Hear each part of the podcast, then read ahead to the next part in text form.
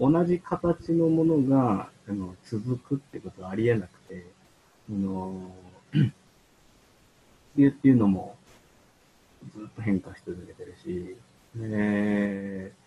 今こんだけその植物が多くて酸素ベースの世界っていうのは、まあ、地球上、今地球の歴史の中でも一時的なことであって、そのまあ、研気生物ってその、ね、酸素が嫌いな生物がいっぱいいた。で、酸素が有毒だとも言われた時代もあるし、でそうしたら僕らの持続可能って一体何なのか考えたときに、結局人間主観でしかなくて、その 人間にとって、やっぱりいろんな動物とか植物とか、今見えてる地球っていうものをその続けることがいいんじゃないかというふうに思ってるけども、じゃあ、えっと、人類絶滅して、えーまあ、酸素ベースの植物がほとんどなくなって、研究生物だらけの世界になることは、持続可能として捉えてもいいんじゃないかと。まあ、それは、その、地球として、えー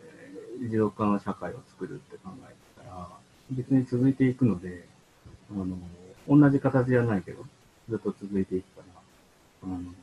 別にいいんじゃないかと。だから、僕らの言う持続可能な社会っていうのはエゴだと思うんですね、人類の。その人類にとって、やっぱりそ存続していきたいし、あの、そのためにいろんな、ね、植物とか動物も多い方がいいと思ってるけど、でそれはやっぱり酸素ベースでの主観でしかないので、だから、酸素ベースの主観でしかないってすごいパワーワードです。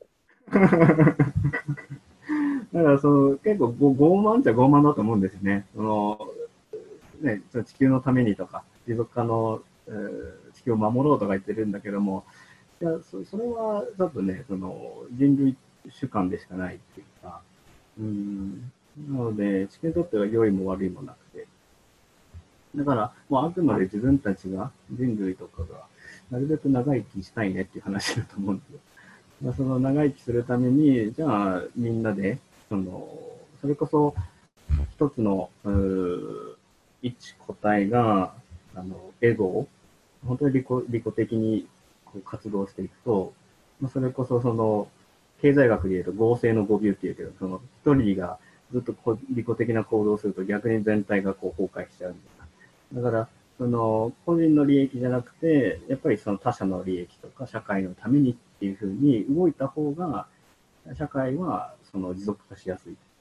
で、それが今はその人類のためだけに欲望を満たして発展してきたけども、でもそれによって自然破壊が起きていて、そうすると長期的に人類が存続できなくなっていくというふうになるので、人類のエゴをもうちょっとその、あのより大きなエゴにするというか、ことによって、その、より人類が長生きしやすくなるから、そういう意味での、その、まあ、エゴの拡張というか、うんそういうことを、その、まあ、あくまでやっぱりそういう僕らのあの人間主観なんだっていうもとで、あの、まあ、ある種謙虚に、うん、生きるっていうのも 大事なのかなと思う。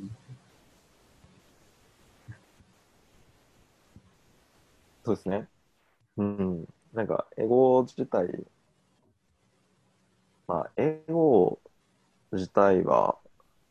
なんか、生きる生命力というか、うん。なんか、それが完全になくなると、こう、なんか、あの、存在が植物人間みたいな、なんか、そんな感じに、あの、なりますしね。うん。うんまあなんかエゴがある種人類がこう継続して生きながらもその土台になっているものを破壊し尽くさないぐらいの方が自分たちは生きやすいと思うのでなんかそこをまあなんかまあいい感じにあのいい感じにこう続けていこうよっていうのがまあなんかサステナブルっていうふうに言われたりうん。あのなんか今の時代の、まあ、取り組むべきこととして人類に課題としてこう出てきたようななんかそういう感じですよね。うん。ううんん、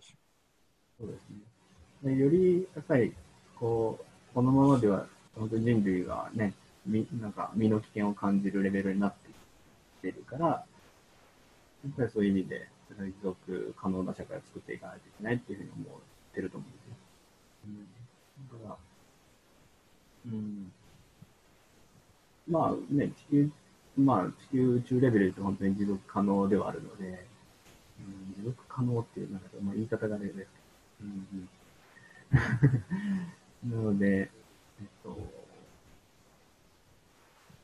そうですね。まあ、トラントランジションのね、やっぱり、あの、まあ、話をもうちょっと したいなと思うんだけど。おうん。そういう、これからの、なんていうか、あの、まあ、そういう意味で、ある種人類主観として、えーより、こう、よりよく生きていく、人類としてよりよく生きていくためには、やっぱりその、所有感覚、さっきの言ったその、利己的に所有していくっていうのは、うん。リスクが高いと思うんですよ。あの社会全体がこう、こう崩れる可能性があるので、でそれがまあ今いろんなところで出てきてると。で、個人主義とか、まあ資本主義とかにで、その、まあ社会自体がちょっとこう崩れてきてる中で、個人の利益が追求できなくなる。その逆に。まあ、その、そういう意味でその共有していった方が、あのリスクが低い、人類として。うん。うん。で、そういう意味で、あの、まあ、人類自体がちょっとトランジションというか、うん、こう、うん。うん。変わっていかないとというか、まあ、その人類にとってね、あの、より長く生きていくためには、やっぱりそのトランジションしていかないと、ちょっと危険だなっていう。うん。うん。うん。そうですね。そういう、うん、そうだな。まあ、いろんな角度から語られると思うんですけど、なんかこう、ちょっとトランジションからは離れちゃうかもしれないですけど、こう、まあ、自分がトランジションの本で書いてるのは割と内面の話で、感感情をどう扱うかとか、あの罪悪感をどう扱うかとか、あの、うん、なんかそういう面もあれば、あと自分の存在をどう捉えるかとか、うん。あの物事の見方の話がすごい多かったんですよ。うんうんうんうん。うん。まあ、自分にとってその時期はそれがすごく大事だった。あのうん。そのなんか探求することによってあ徐々に徐々になんか楽になっていくっていうことが起こっていたんですよね。うん。で今自分がその何を見てるかっていうとなんかよりマシなあの影響をその世の中に与えていく方法を模索してるなっていうふうに思っていて、まあ、影響を与えるっていうとなんかあの、まあ、エゴももちろん入りますけどなんかこう感覚的に道徳的に倫理的になんかこれはまずいだろうっていう動き方とあのこっちの方がなんか望ましいねっていう動き方となんかそういうのがやっぱりあるよなっていうふうに思っていてやっぱりこう仏教的に言うとあのえっとまあ一つそれはどうなのっていうふうに言われるのはこうむさぼり食うように何かこうどんどん摂取してあの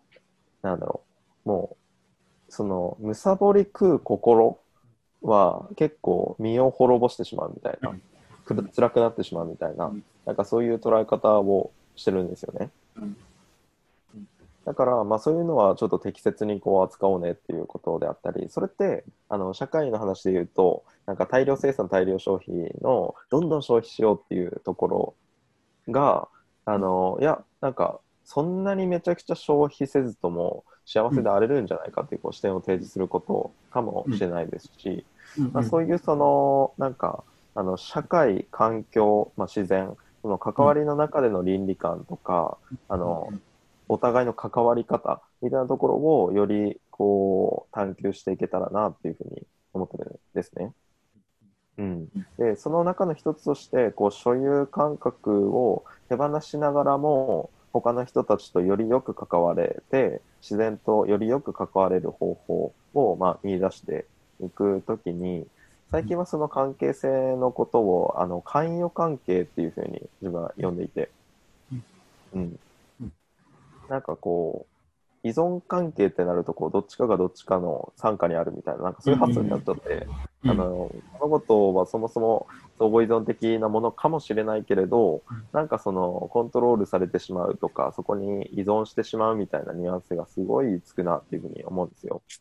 それを少し剥がした言葉としてその、まあ、より良き関与をしていくっていう関係性のあり方を模索しているところですね。うんでそれはあのーなんでしょうねこちらがどう思うかっていう気持ちももちろん大事なんですけどあの相手がどういうふうなことをあの求めているのか心からあの欲しているのかでしかもそれがこう貪り食うような心を刺激するんじゃなくその不安を手放す、まあ、お手伝いをどうできるかみたいなそういう関係性の取り方ができたらいいなっていうふうに思っていて、うんうんうんうん、なんかそそのあのプロ野球ナラテボーさんっていうその仏教者の方があの、まあ、仏教的なリーダーシップって何なのかっていううんことをあえて言うとあの良き縁になることっていうふうにおっしゃってたんですよ。これすごくいいなと思っていて、うんで相手を変えようとするんじゃなくうん。自分自身が相手にとって良き縁になることであの世界をこう作っていく。うん。で、まあ、そういう良き縁になることで影響を与えてもいいしうん。でもそれが相手にとって良き縁になってなかったら自分の縁のこうなり方をまた変えていって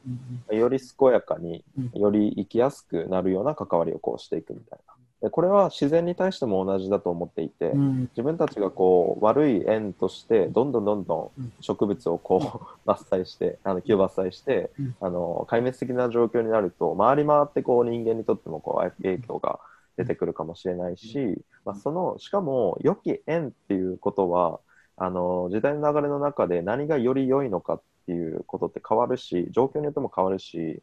なんかそもそもこう全部この公式を当てはめたらいいっていう世界じゃないと思っていて、うんうん。うん、だから状況を感じる力を養い、うん。まあ、自分自身が、まあ、良き縁になろうとすることを計算を積んでいく、まあ、そういう修行が、まあ、死ぬまでこう続いていくなっていうふうに、うん、思っていて。なんかこう、まあ、修行仲間をこう増やしていくみたいなあのそういうことかもしれないなと思ってますね。うんうんうんうんうんうんうん。確かにそうですね。うんうん。そうですね。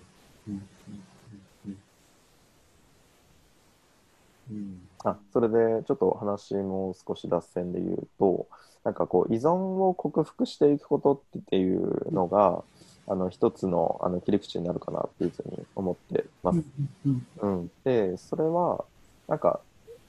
そもそも相互依存的で依存を克服なんかできないうん。っていうのが、うん。まあ、あの視点としてはあるんですけど、まあ、その上であの今世の中で言われてるのってこうどう独立するかどう自立するかということだと思うんですね。うん。特に東京とかだとこう自立してあの自分の力で生きるみたいなうん。なんかそういう方向にこう人をこうあの動員していくようなそういう原理が回ってるなって思うんですけど、うんなんかそもそもその中であの失われているのがなんか頼れるっていう関係であったりうん他の人とこうなんだろう押しお押し引きじゃない。やなんか身を委ねて身を委ねられてうんみたいなこう行き来ができる関係性うん。が、まあ、そこの中で失われちゃう。俺は立つんだみたいな、俺はこういうふうに言ってるんだ。お前も立てみたいなこう感じになるうん。から、うん、でそれを指摘してるのがあの当事者研究っていう領域があってあの、えっと、熊谷慎一郎さんっていうあのもともと脳性麻痺かな？あのちょっと正確なことを忘れちゃったんですけど当事者研究の分野であの人はあの、まあ、近代以降人はその自立をするっていうことに駆り立てられてきて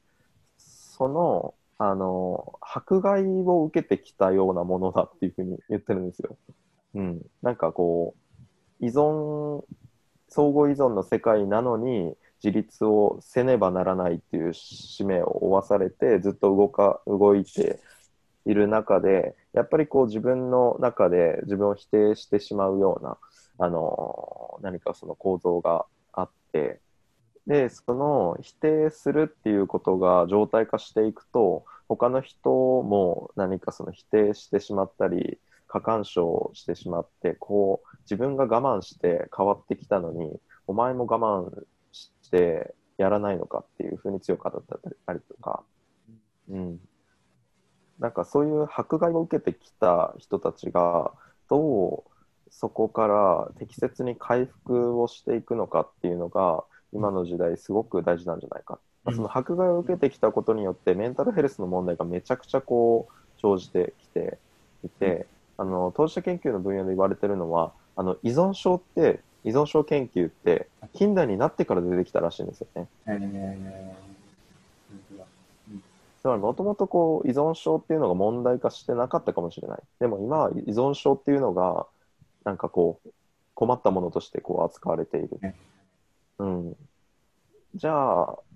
うん、なんか適切にそれを、まあ、そこから回復をして、なんかもう一回こう、なんだろう、健全に頼り合える関係を、まあ、紡ぎ直していくっていうところの、まあ、過渡期なのかなって思ったりしました。そういう意味でやっぱり共有っていうのはいいですよね。あのうん。こう所有社会より共有社会の方がなんか幸せに感じやすいって言われてるんですけど、それはなぜかっていうと、必要とされるっていうことらしいですね。だから、人ってやっぱり必要とされるっていうのは一つ幸せの要因でもあると思うんですけど、また男女でもそうですし、親子でもそうですし。だからそういう、その、必要とされるっていう感覚を、その、味わう意味では、共有、いろんなものをこう共有していったり、まあ、貸し借りしたりとか、うんまあ、そういう意味では依存の対、ね、一つの形態でもあると。だから、その、お互いに依存し合うっていうことは、ある種お互いに必要とされるっていうことでもあると思うので、なので、あのーこれから、まあそういう共有する、うん、自分だけのものとして、こうみんなね、精一杯頑張って、えー自分のものを、えー増やす努力を、えー人類はしてきたと思うんですけども、自分のものではなくて、やっぱりその、それぞれの、こう、まあ、ものをこう貸し借りして共有してという、うんそうすることによって、お互いが、えー必要とされてるなという感覚を味わえると思うので、なので、そういう意味で、あの、まあ、トランジションね、ライブラリーでも、なんか、そういった、あの、実践というか、社会実験をね、しながら、あの、人々がもうちょっとこう、あの、必要とされてるなという感覚と、えっと、依存できる、依存し合えるっていううんでそれを、うん、促していくことによって、まあ、そういう意味で幸福感というかね、まあ高まるかもしれないんですよ。うんなるほど。なんか今、キーワードとして頭に出てきたのが、あのー存在として依存するっていう言葉が出てきました。うんうんうんうんうん。うんうん。ななんかこう、うん。そうですね。なんか役割に依存した関係って、役割が果たせなくなったら終わっちゃうというか、うん。なんか、それも、まあもちろん、あそういう依存も生まれたらいいなっていうふうには思うんですけど、うん、同時にこう、なんか存在してるだけでいいよ。存在してるだけで、こっち癒されたわ、みたいな。うんなんかそういう影響の、あの、あり方みたいなところも、なんかトランジットライブラリーでうんなんかできたらいいなっていうふうには思いますね。うんうんうんうん。うん。あと、所有、まあ、貸し借りができる、まあ、信頼関係を生み出していくところというか、なんかそういうふうにもなったらいいなっていうふうに思って。うん。ううんん。しかも、なんでしょうね、こ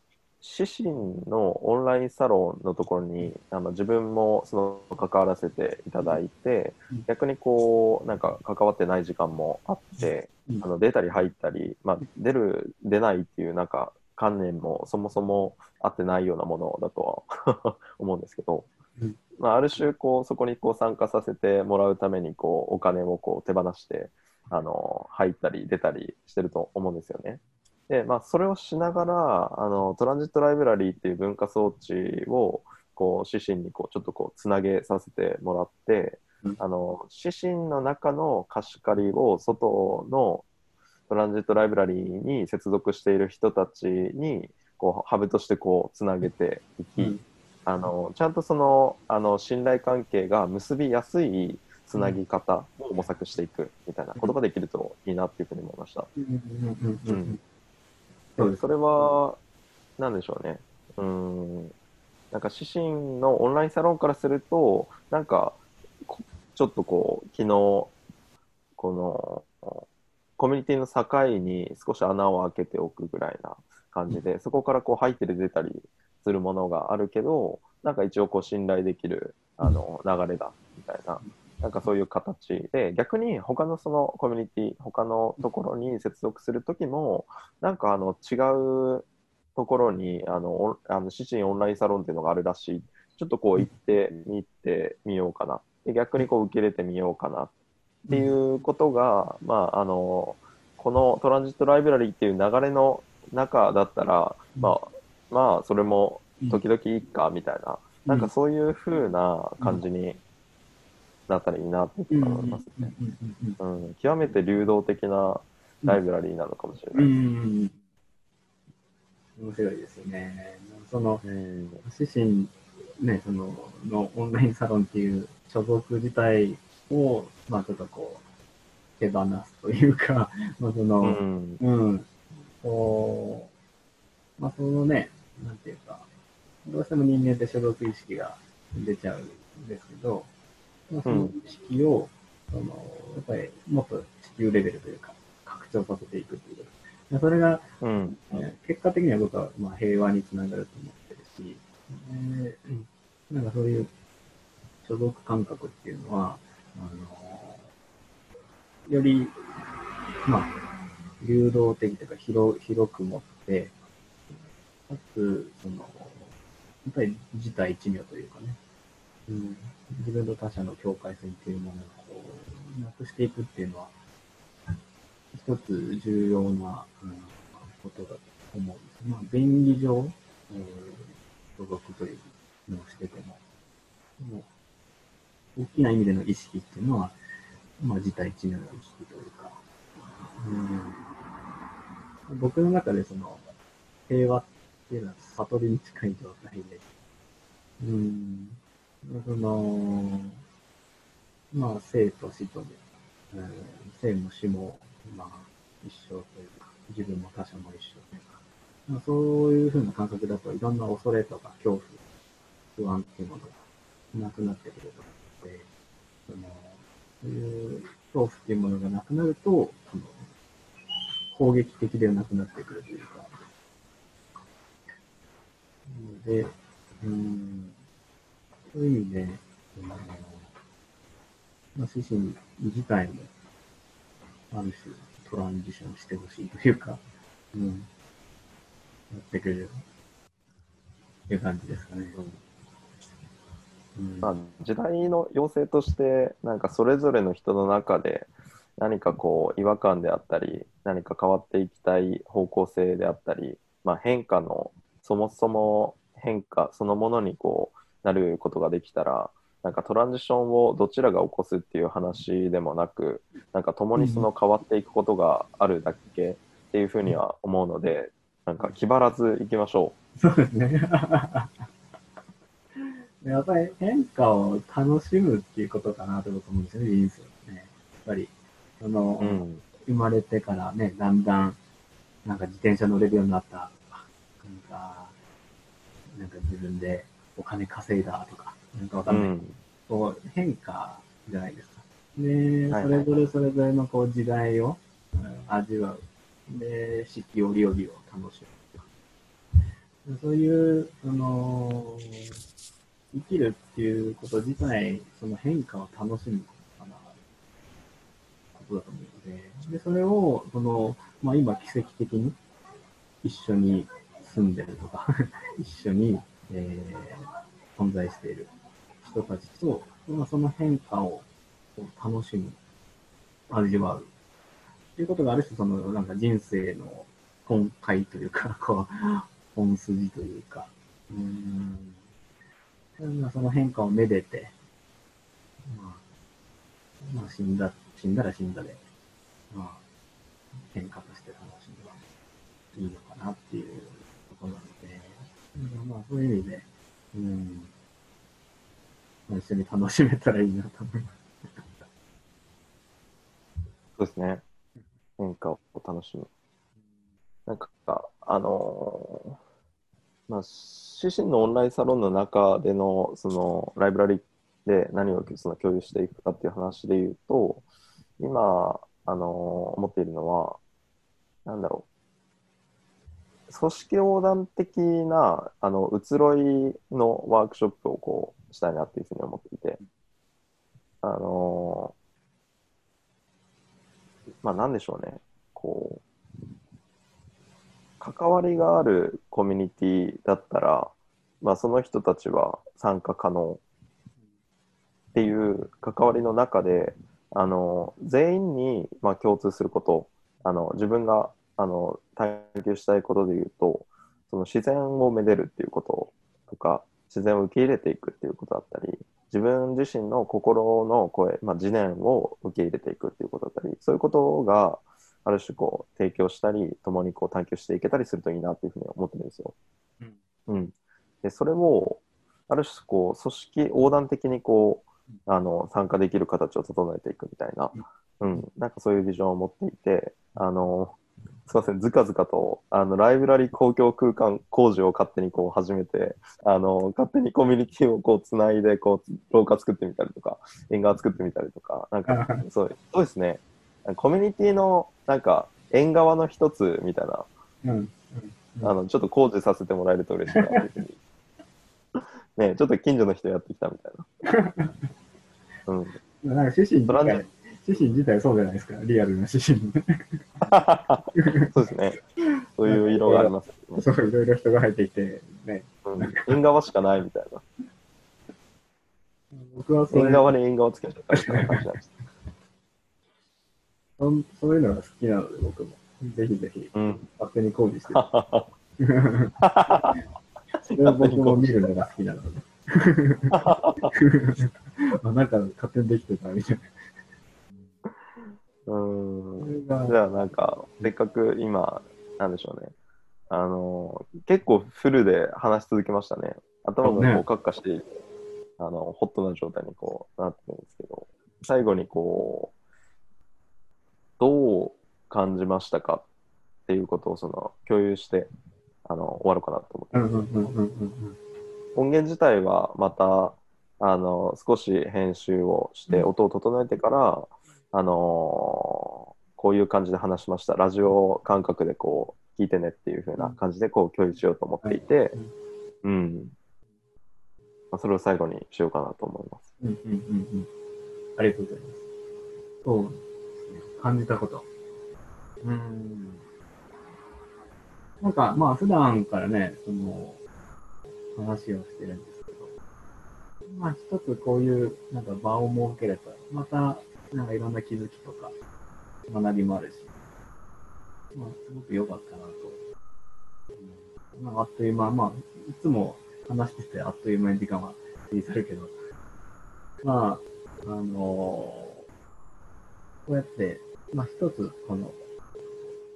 場を自分の中で、自分たちの中でこう作ることによってよ、よりこう整理されたりとか、より何かこう新しいこうアイデアとかそういうのが生まれるんだなっていう感覚があったので、うん。まあなんか二人の中で、また気分的に、なんかまたやろうみたいな感じで、やったりとか、できたらいいなと思いまありがとうございます。じゃあ、自分も、あの、感じたことを、思ったことを共有すると、うーん、他の人が参加しても、参加しなくても、うん。なんか縁側として、こう、なんか自然発生的にお茶飲んでやってるよぐらいな感じで、ひとまず、なんか、あのそこで起こった会話をこう蓄積していくっていううん。ことをうん大事にしようかなっていうふうに思いましたね。うん。いや、なんかこう、参加必ずしもしなくていいと思っていて、うん。うんうん。あのーで、同時にこう参加しても耳だけ参加とかもいいなと思ってるんですよ。うん。なんか存在が、あの、共にあればいいっていうふうに思っているので、でと存在が共にあるっていうのは、まあ、時間を共に過ごすっていうふうにも言えると思うんですけど。なんかこう、ここに参加するのも一つの時間の過ごし方だし、うんあの、この音源を最終的にこう聞いてくれた人にとっても、何かこう、時間を共にしたことなのかなっていうふうに思ってるし、なんか、あの、時間が重ならなくても、まあなんか、縁側でやってんだなっていうふうに、なんか、なんか合ってるらしいぐらいな感じでも、あの、いいのかなっていうふうに思ってるんで、なんか、あの、無理せず行こうかと思います。そうそうそう。うん。そうしましょう。なんかイベントっていう意識じゃなくて、まそうですねあ。ね、縁側で本当に、まあ話してるのを、まあちょっと、うんちょっと録画しようかみたいな感じで。うん、うん、ううんん。うん。そうですね。はそこに、本当に縁側にいきなり人が来てもいいし、いはいはい。全然 OK です。ね、来なくても別に、うん、うちら、まあ別になんかイベントじゃないしみたいな、なんかこう、う。うんんううんん、感覚的にね、その、うん、よりこう、なんていうか自由に開かれた場所として、う、うんん。うん。そうですね。まあ本当に僕イベンイベントじゃなかったら何なんですかね？これは。公開収録？うん、なんでしょうね。なんでしょうね。うん。なんでしょうね。まあ名前をうん付けることでもないかもしれない。確かに。うん。ただ、こう、なんか思っているのは、こう、イベントデザインのこう仕事とかしてたので、いわゆるイベントみたいなのも作るんですけど、まだ。なんか疲弊するなっていうふうには思ってるんですよね。うんうん、目的をこう設定して、いろいろこうやってみたいな。そっちの方が人はこう集まるし、あのファストな、あの、効率的にこう生きるっていう世界観からしたら、絶対にこう何が起こるか分かった方が人って来やすいなと思ってるんですよ。そうだね。うんうんただ、なんかこう、もうちょっと違う形式として、なんかこう何話してもいいし、まあ、存在自体、あの共にするぐらいでいいし、でもなんか面白い話もできるしぐらいな立ち位置のなんか形式を何と呼ぼうかみたいなのは、あのちょっと引き続きこう頭を練ってみようかなっていうふうに思ってます。いや、本当にね。僕もなんか山ほどイベントやってきたけど、うんまあね、なんか、その都度こう、人をいっぱい呼ばないといけないとかね。あのはいはいはい。そういう意識になっちゃうけど、なんかそうういうんじゃなくてもいいかなと思うん。なんか、まあ、なんていう名前がいいのかわかんないけど、まあ、なんか自分たちの中でそういう、まずイベント意識っていうのを外してるのかな。う。うんん。うん。うん。なんかその方が自然体にいろいろなものが生まれる可能性もあって、うん。うん。確かに。うん。ああ、なんか時間の、か。いや、なんかあの、ちょっと参考にしてるのが、あの、松本翔家さんが、あの、まあ、始めていろいろ広がった、そのテンプルモーニングっていう、朝掃除と、まあ、お経を読む会みたいなのが、あの、コロナ前はいろいろなお寺で行われてたんですよ。なんかその、えっと、 Temple Morning っていうふうに言って何かやってたっていうのがなんかいいなっていうふうに思い出して、なんか Temple Morning はどこのお寺にでもこう朝あるので、こう、ある種誰が使っても、まあ朝あるよねっていう、なんかそういうものでしかないですよね。うん。なんかそういうなんか時間として、ここのその会、何か名前をつけるときに、まあみんなが持っている時間で、うんそのみんな共有できて、うんでいろんなその共有の仕方あっていいよねっていうのがポコポコ出るけど、まあうん。名前はこんな感じで言ってるうん。ぐらいなものが見つかると、なんかあのまあ例えばみあの自分が何か開かなくても他の人が開いて OK っていう時間になっていく。うん。うん。なんかそういうことがなんかまた言葉としてまあ見つかっていくといいなみたいな思いましたね。うん。まあそれは交互期待。う ん昼ご飯食べながらうん。どうしましょいやいや、ありがとうございました。う。いえいえ、こちらこそありがとうございました。